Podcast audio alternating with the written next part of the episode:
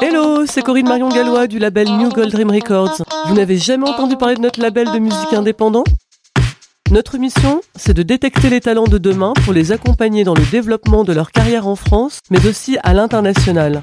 Et parce que le son, c'est notre domaine, New Gold Dream Records est heureux d'améliorer aujourd'hui votre expérience d'écoute grâce à son travail sur le mixage de cet épisode.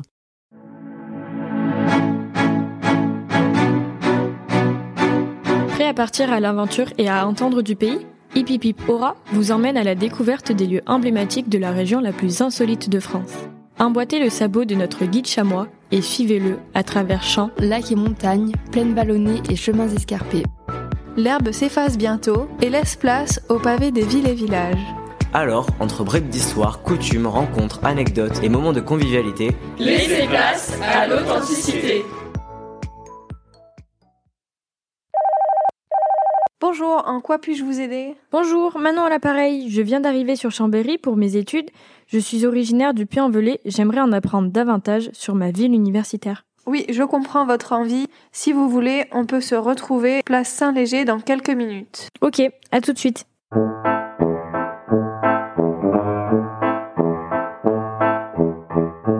Bonjour Manon, je suis ton guide chamois. Je vais te faire découvrir une partie des perles du patrimoine savoyard et puisque nous y sommes déjà, je te propose de découvrir l'histoire de Chambéry avec une visite guidée. Je te suggère de descendre les rues de Chambéry et de remonter ainsi l'histoire de la Savoie. Pour cela, j'ai demandé à Brigitte Boiron, guide du patrimoine, de nous faire découvrir la capitale de la maison de Savoie. Dans la mémoire collective, les États de Savoie, le duché de Savoie, on ne sait jamais vraiment ce que ça comprenait. Il faut revenir un peu à l'histoire de la maison de Savoie. La maison de Savoie, c'est une grande dynastie. On la considère être une des dynasties les plus importantes d'Europe au niveau de la longévité, hein, puisqu'elle va régner environ 1000 ans de 980 jusqu'à 1946 et elle va donner des comptes des ducs, des rois et des rois d'Italie. Je ne vis que pour vous servir, monseigneur. Et on fait démarrer cette dynastie à Humbert, Humbert au Blanchemin, Humbert aux Blanches-Montagnes, qui était comte maurienne. Entre le XIIe et le XVe siècle, ces princes de Savoie élargissent, élargissent encore les territoires avec des mariages, des combats aussi. On s'est beaucoup battu dans le Dauphiné. On s'est marié aussi intelligemment. Euh, Amédée V le Grand euh, eh bien, va se marier à Sibylle de Bagé, hein, qui va apporter en dot la Bresse et le budget. Donc on élargit de ce côté-là aussi. Au XVe siècle, c'était quoi le duché de Savoie? Eh ben, C'était des territoires qui allaient du lac Neuchâtel, hein, donc une bonne partie de la Suisse faisait partie des États de Savoie jusqu'à Nice avec tout le comptable naissain, avec un débouché sur la Méditerranée, et puis les portes de Lyon-Grenoble qui sont toujours restées des villes françaises, hein, euh, jusqu'en Piémont hein, et à l'entrée de la Lombardie avec le Val d'Ossola. Les montagnards, les montagnards, halte là, halte là, les montagnards sont là. Les princes de Savoie qui étaient implantés à Chambéry depuis leur château, hein, qui était vraiment la base euh, euh, politique. Mais au fait, est-ce que le nom Chambéry a une signification particulière? Géographiquement, Chambéry est situé en fond de vallée. En latin, cette situation se dit camberium. La contraction de ce terme avec le mot patois gambéry nous a donné au fil des siècles Chambéry. Mais du coup, Gambéry, ça veut dire quoi? Gambéry signifie écrevisse en patois. On estime que ces petites bêtes à carapace étaient très présentes au niveau des pilotis de la ville. Parce que oui, Chambéry est une ville qui a été construite sur pilotis. N'est-ce pas Brigitte? Alors ça dépend des quartiers, il y en a plus ou moins selon les quartiers. Hein. Il est quand même assez extraordinaire ce bois, une fois qu'il est immergé dans la fange, la boue, euh, euh, l'humidité, eh bien il a une espèce de gang hein, qui le protège contre les parasites, la pourriture mais c'est quand il est au sec qu'il se fossilise et qu'il devient cassant. Hein. Par exemple, si un urbaniste aujourd'hui décidait d'assainir, d'assécher les sous-sols marécageux de la ville, il risquerait quand même de faire s'écrouler euh, Chambéry. Hein. Donc il faut imaginer des troncs d'arbres de 8-9 mètres qui traversent l'épaisseur de fange, qui vont s'arrimer sur du dur. Ça vous laisse euh, entrevoir un petit peu les forêts qu'on a dû couper hein, pour euh, construire notre ville. Cette ville, on continue à l'arpenter et on arrive à présent, place métropole, devant un lieu emblématique. Notre cathédrale Saint-François de Sales, c'est la superficie la plus grande euh, d'Europe de trompe-l'œil. Hein. et euh, elle est très particulière, hein. elle est très profonde. Elle est très large, pas très haute. Pourquoi? Pour deux raisons. Parce qu'on est dans le coin le plus humide. On pense que la cathédrale repose sur environ 30 000 pilotis, hein, juste monument. Hein. Et puis en plus, euh, en 1430, lorsqu'on va la construire, eh bien, on ne va pas la penser comme une cathédrale. Elle le deviendra simplement au XVIIIe siècle. Euh, ce sont les franciscains qui vont la construire et la concevoir comme l'église de leur couvent. Euh, elle est relativement modeste. Hein. Et vous voyez d'ailleurs sur le côté, là, c'est les travaux qui commencent à se terminer. On pense qu'en avril 2023, notre musée savosien va réouvrir ses portes et il occupe en fait tous les bâtiments conventuels là. Et de cette entrée, vous avez le cloître également, dont tout le couvent est là, quoi, hein, encore aujourd'hui, mais occupé par, euh, par le musée. Justement, le musée savoisien, c'est notre prochaine destination.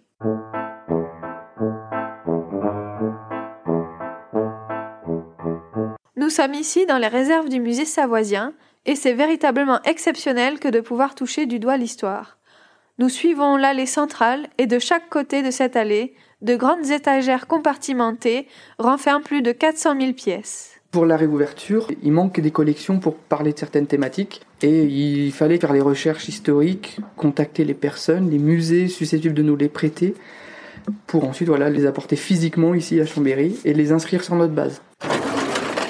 Là, c'est une des pièces acquises pour le parcours permanent du musée. Ce diptyque, c'est le diptyque de Charlotte de Savoie, qui a été euh, reine de France. C'est pour ça qu'on voit les doubles armoiries. La fleur de lys d'un côté, la croix de Savoie de l'autre. Là, on voit Charlotte de Savoie qui est juste là. En gros, c'était récurrent dans les images euh, pieuses de l'époque de se faire représenter soi-même. Parce que là, en gros, c'est la scène de la nativité. Hein. Donc on reconnaît bien les personnages et elle, elle se rajoute en plus. On a dû l'acquérir auprès de ce collectionneur londonien, il a fallu aller le chercher. Et donc, à peine acheté, on l'a fait expertiser, étudier et on l'a emmené au C2RMF. Donc c'est le centre de recherche et de restauration des musées de France. Ils sont basés au Louvre ou à Versailles, ça dépend ce qu'on leur apporte. Marianne Guérin, bonjour. Bonjour. Vous êtes conservatrice en chef du patrimoine. Vous êtes également directrice du musée savoisien qui s'apprête à rouvrir ses portes après une longue période de travaux. Je suppose que vous avez hâte. Oui, c'est à la fois excitant et un petit peu effrayant. Revenons sur l'histoire de ce musée. Comment a commencé l'aventure? C'est une vieille histoire. C'est un musée centenaire, euh, même, même euh, beaucoup plus ancien. Vous savez que la Savoie a une histoire particulière qu'elle a rejoint le giron français en 1860. Et donc en 1863, euh, il y a eu une première exposition très importante au château pour montrer un peu les richesses historiques de la Savoie. Et cette grande exposition a donné envie euh, à Pantaléon Cossat Bourgard, qui était le premier président du Conseil général de la Savoie, mais qui était aussi le président de l'Académie de Savoie, de créer un musée départemental. Mais je suis pour un musée national, bon Dieu Donc ça a lancé en 1864 les bases de la collection du musée savoisien actuel. Donc 1864, c'est la première, euh, le premier grand jalon de ce musée. On peut noter aussi 1889, la collection rejoint le musée bibliothèque, qui est l'actuel musée euh, des beaux-arts de Chambéry. Troisième grande étape, c'est un couvent franciscain du XIIIe siècle qui devient évêché au XVIIIe, qui devient musée savoisien, en fait, début XXe siècle.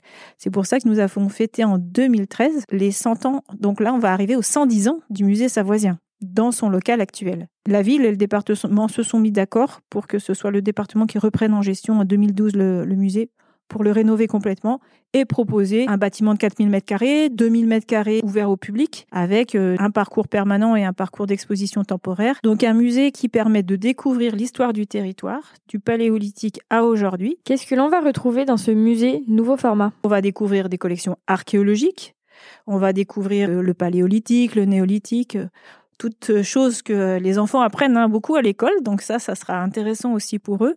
Et puis après, la découverte de l'histoire géopolitique du territoire, donc des beaucoup de hum, comment dire d'objets plus rares, euh, plus précieux, euh, des objets de pouvoir, un sabre d'État qui a appartenu par exemple à Victor Emmanuel II, mais aussi euh, beaucoup de thèmes qui sont les ressources naturelles du territoire, comment on les a exploitées économiquement, l'alimentation, les pratiques religieuses et funéraires, mais aussi euh, les manières d'habiter en Savoie, la question de la circulation des biens, des idées, des personnes, et puis euh, on allait aussi les manières de s'habiller au cours du temps. 2000 objets environ euh, présentés au public, beaucoup, beaucoup de nouvelles acquisitions donc des objets que personne n'aura jamais vus. Et puis aussi beaucoup de restauration pour pouvoir sortir des réserves, puisqu'on a à peu près 100 000 objets de collection.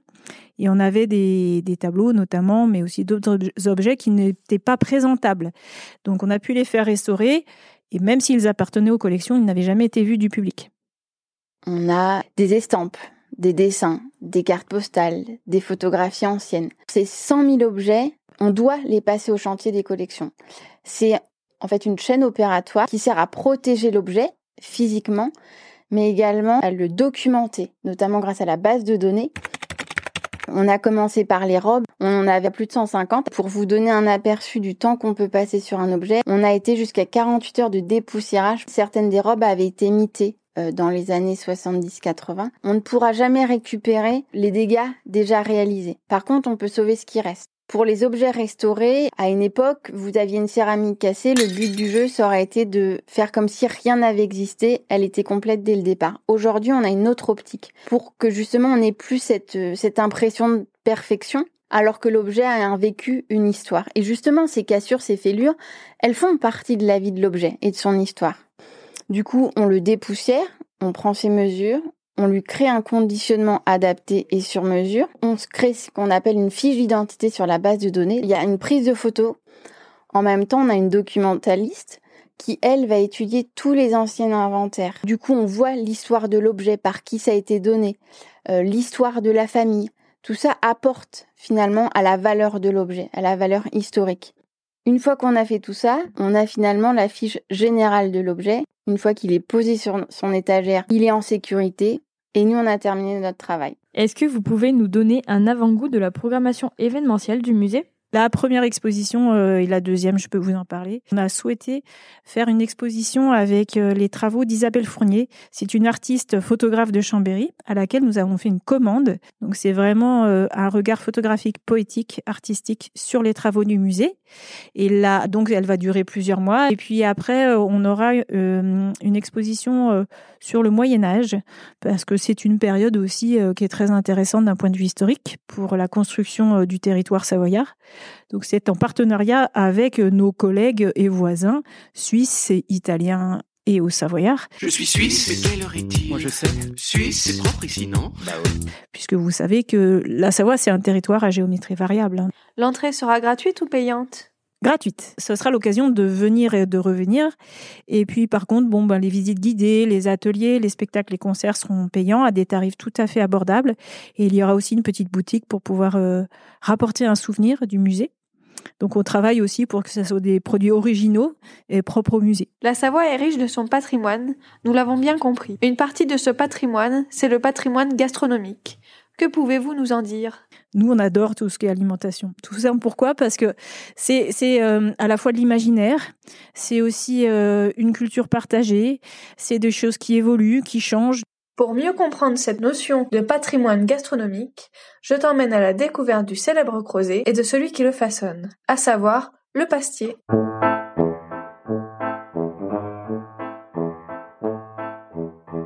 Bonjour Nicolas, vous êtes pastier, vous fabriquez des pâtes. Eh oui, bienvenue à la vermicellerie Chiron. Nous sommes effectivement pastiers de père en fils depuis six générations. Nous fabriquons des pâtes depuis 1892. Pourquoi ce nom? C'est assez simple. En Savoie, les fabricants de pâtes s'appelaient des vermiceliers. Voilà la, la nomenclature effectivement historique que j'ai voulu reprendre euh, en m'appelant Vermicellerie Chiron et Fils. Nous sommes effectivement très ancrés à, cette tradition pastière. Pour la petite histoire, euh, ma mère est une fille Lustucru à Grenoble. Qui était une entreprise, un des fleurons effectivement des pâtes alimentaires en France avec les pâtes aux œufs. Pour ce qui est des recettes, eh bien, on est allé chercher un peu dans nos grimoires, dans tout ce que j'ai entendu de mes parents, de mes grands-parents sur les deux générations qui, qui se sont passées. Et puis, euh, il y a eu un travail de fait dans les années 98, euh, un petit peu avant 2000, où il y a eu un inventaire du patrimoine culinaire de la France aux éditions Albin Michel, qui reprend un petit peu euh, sur tous les territoires de France tous les produits de spécialité reconnus sur le territoire et ancestral. Et on retrouve effectivement la définition de, produits que nous fabriquons, qui sont les taillerins et les creusets, issus de blé de nos régions, bien sûr, puisqu'à l'époque, euh, il n'y avait pas de blé dur en Savoie, il y avait du blé tendre, hein, du froment. Donc euh, ça reprend effectivement déjà la recette avec euh, bah, du blé tendre. Euh, pour les deux creusets institutionnels qui sont le creuset aux œufs et le creuset au sarrasin. Ah, le sarrasin, messieurs, le sarrasin On a revisité aussi un petit peu ces recettes, comme je disais tout à l'heure, avec des produits à l'image de nos montagnes. Donc on refait des creusets à l'ail des ours, aux herbes de montagne, avec un mélange de sarriette, de reine des prés et d'hysope. Bon, la sarriette, c'est un peu, euh, c'est un thym sauvage, si vous voulez. On a un creuset au cèpe, euh, et puis, il me manque le dernier, le creuset au safran, puisqu'à l'époque, il y avait beaucoup de safranières euh, dans la vallée d'Albertville. L'ensemble de ces recettes sont fabriquées comme, euh, comme à l'origine, c'est-à-dire qu'on reproduit le mouvement de la ménagère en faisant une pâte, ce qu'on appelle laminée. On hydrate la, farine avec de, de l'eau et des œufs pour en faire une boule. Et cette boule, on la passe sur une série de cylindres qui nous permettent d'abaisser l'épaisseur de la pâte jusqu'à obtenir euh, bah, l'épaisseur finale de 2, de 2 mm, qui est l'épaisseur du creuset. Ensuite, on prend un couteau qui nous permet de couper des bandes. Et puis, une fois qu'on a ces bandes de, 2 mm, on les coupe en petits carrés. Tout ce qui va être derrière, après, va être du séchage. Séchage à très basse température, où on va laisser un petit peu fermenter les produits. Donc, si on dit fermentation, bah forcément, il y a du goût. Et on va être sur des cycles de séchage de plus de 18 heures. L'idée de ce séchage basse température, c'est de garder toutes les qualités gustatives des matières premières qu'on va utiliser. Je peux vous parler encore de la dernière gamme, la toute neuve, issue des demandes de sportifs, de sportifs savoyards, qui cherchaient des pâtes protéinées pour la gestion de l'effort, en fait, où ils cherchaient à associer un sucre lent avec une dose de protéines importante. Donc on a cherché au niveau local ce qu'on pouvait trouver. Et j'ai trouvé effectivement euh, du petit lait de Beaufort. En fait, ce petit lait de Beaufort, c'est une bombe de protéines, puis ça fait 85% de protéines. Et on a essayé de le travailler pour l'associer au blé, et on a eu de, bonnes surprises, puisque ça m'a permis effectivement de, développer la torsette du randonneur, euh, sur lequel on garantit un taux de protéines de 20%. On va restituer l'énergie pendant une période longue, 4 heures avant l'effort. On vient manger un plat de pâtes qui va nous redonner cette énergie et aider à maintenir et à construire une masse musculaire. On peut aussi les consommer dans la phase de récupération, euh, qui est la deuxième préconisation, où là, bah, justement, on a besoin de, refaire un apport de protéines après l'effort, et donc ça peut parfaitement convenir. Et puis, bah, en dehors du randonneur, ce sont des produits, tout, comme tous les produits hyperprotéinés, euh, qui peuvent euh, correspondre aussi à l'alimentation de régime et à l'alimentation des seniors euh, qui justement ne pouvant pas euh, de grandes quantités euh, en mangeant peu mangent une dose de protéines qui est, qui, est, parfaitement adaptée. Ah, ah oui oui ah oui ça va c'est bien. C'est des produits qui sont 100% naturels commercialisés sur notre territoire principalement les deux Savoie un petit peu l'Isère les bords de l'Isère les bords de l'Ain on les retrouve dans les différents magasins Super U les les Leclerc, Carrefour Provencia, Market. Vous retrouverez l'ensemble de ces éléments de toute façon sur notre site internet, chiron.fr. Est-ce que vous pouvez nous parler d'une des recettes de pâtes que vous appréciez?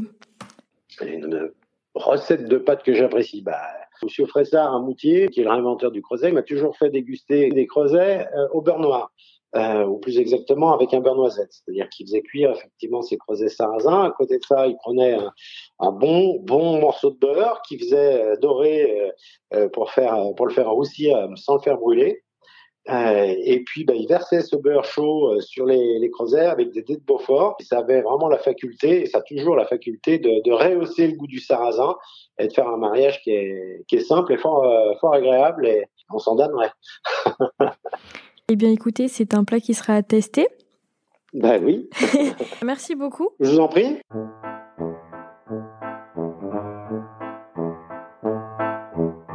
C'est donc avec cette idée de recette que se termine notre périple. Cet épisode t'aura permis de mieux connaître ta ville universitaire. Malgré tout, il te reste beaucoup de choses à découvrir. Pour cela, n'hésite pas à aller consulter les liens référencés dans la description de cet épisode. Et surtout, n'oublie pas la réouverture prochaine du musée savoisien, car c'est un véritable événement.